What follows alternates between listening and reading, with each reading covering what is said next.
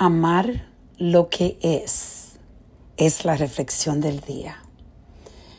Acabo de terminar uno de los libros que van en la lista de mis libros favoritos que se llama Amar lo que es.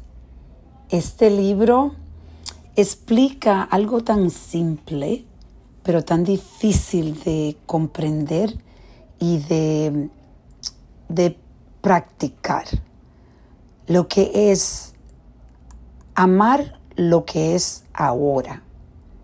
Tratar de entender que las preguntas y las historias que creamos en nuestra mente son destructoras, porque en realidad ni siquiera existen, pero le estamos creando.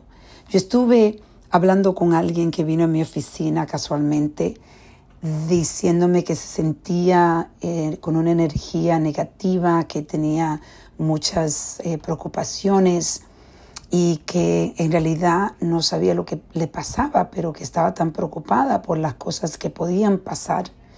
Y yo estaba hablando con ella de este libro de Amar lo que es. En realidad hay una pregunta que ella hace. ¿Quién tú serías sin esa historia. ¿Quién tú serías sin esa historia que tú estás creando? Tú encontraría paz, encontraría tranquilidad, encontraría estar un poco más centralizada sin esa pregunta, porque, sin, esa, sin esas historias, porque en realidad solo lo que tenemos es este momento. Por eso yo digo también que es parte de entender que necesitamos concentrarnos en las cosas que podemos controlar y las cosas que no podemos controlar. Hay que buscar la forma de no gastar tu energía. Tu energía, tú eres dueña de ella. No las otras personas, no, no las cosas que puedan pasar, sino tú ahora decides si vas a desperdiciar tu energía en algo que tú crees que puede pasar o algo que tú estás trayendo del pasado. Eso, eso es lo otro que siempre tratamos de, de, especialmente las personas que se han quedado estancadas en víctimas. Traen el pasado todo el tiempo. El pasado ya no es el pasado ya pasó. En realidad yo hablo de esto como yo fui violada a la edad de nueve años. Ya eso pasó.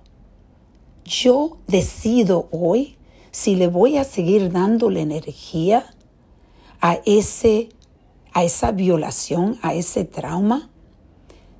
Por eso el perdón es tan lindo cuando tú puedes llegar a perdonar porque en realidad tú entiendes que tú perdonaste porque tú eliges amar lo que es ahora, no lo que es el pasado o, que, o lo que es el futuro.